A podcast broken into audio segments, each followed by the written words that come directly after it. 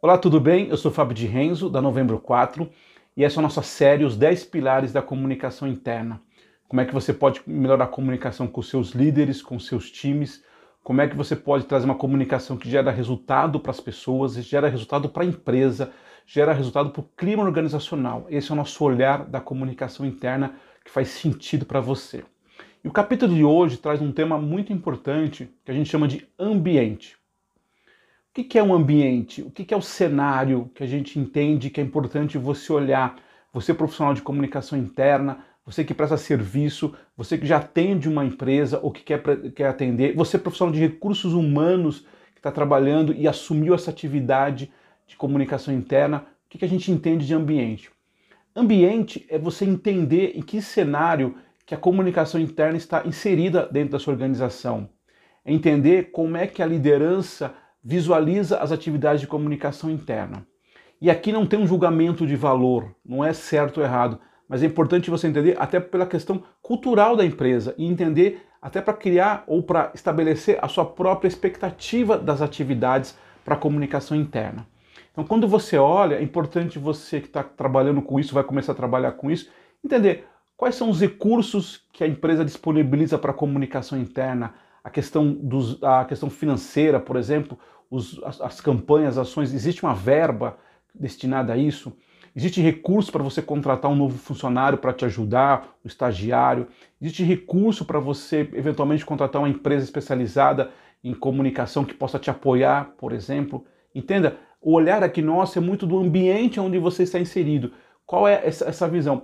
Não tem nada de errado se a sua empresa entende que a comunicação é uma questão muito mais operacional ou uma questão mais estratégica. Mas o mais importante é você se conectar nesse cenário, nesse ambiente, para que você possa fazer um bom serviço. Tem um outro tema que eu acho muito importante, que é muito falado, é, que tem a ver com o ambiente, é para qual diretoria que a sua empresa, ou para qual diretoria que comunicação interna responde dentro da sua empresa? Se você tem normalmente, que é o, a maioria das empresas, comunicação debaixo de recursos humanos, a tendência é que a gente esteja mais próximo das pessoas. Normalmente, recursos humanos tem essa conexão maior. Mas por característica também da atividade de recursos humanos, às vezes você tem uma comunicação um pouco mais demorada, um pouco mais lenta as ações, as campanhas, elas demoram um pouco mais do que o normal, porque tem todo um olhar de RH para todo o processo. Então é importante entender isso, até para a sua própria expectativa e ansiedade.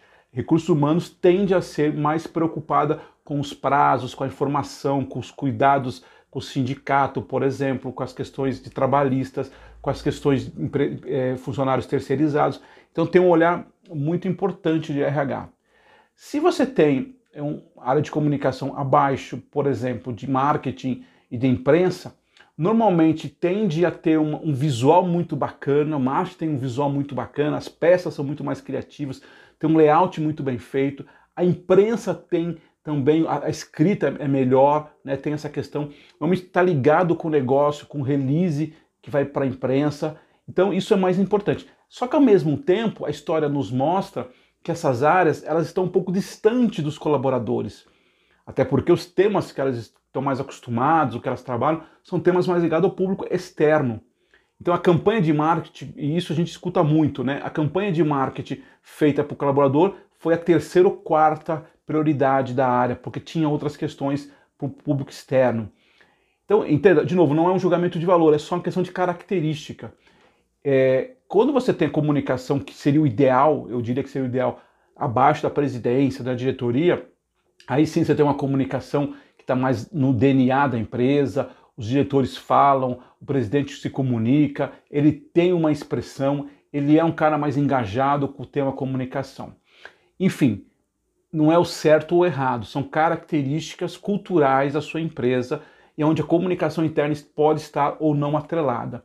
Então é importante, de novo, você profissional de comunicação, você profissional de recursos humanos que presta serviço ou que vai prestar nessa área de comunicação interna, é muito importante entender qual o ambiente que você está alocado. É recursos humanos, é marketing, tem dinheiro, não tem dinheiro, depende de um apoio, depende da questão da área financeira para fazer alguma questão, depende do, do profissional de RH para fazer para as campanhas de, de, de, darem resultado. Enfim, tem todo esse cenário que você precisa entender e é muito importante, tá bom? É muito importante. Quando você entende isso, quando você tem isso muito claro dentro do seu propósito de trabalho, a, a chance de você fazer um bom trabalho é maior, porque você entendeu quais são as características da sua empresa, você entendeu quais são os olhares que eles têm, e é claro que pode aprimorar.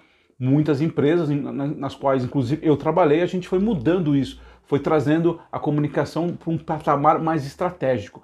Mas isso também tem um tempo de maturidade, tá bom? Então, o segundo pilar que a gente chama de ambiente é para este olhar, um olhar que você tem que tomar esse cuidado e essa atenção. Se você gostou desse vídeo, esse é o nosso segundo vídeo, curta aqui, se inscreva no nosso canal, a gente vai estar sempre trazendo essas mensagens sobre esses pilares, tá bom? São 10 e o de hoje é o segundo. Muito obrigado, uma boa semana a todos.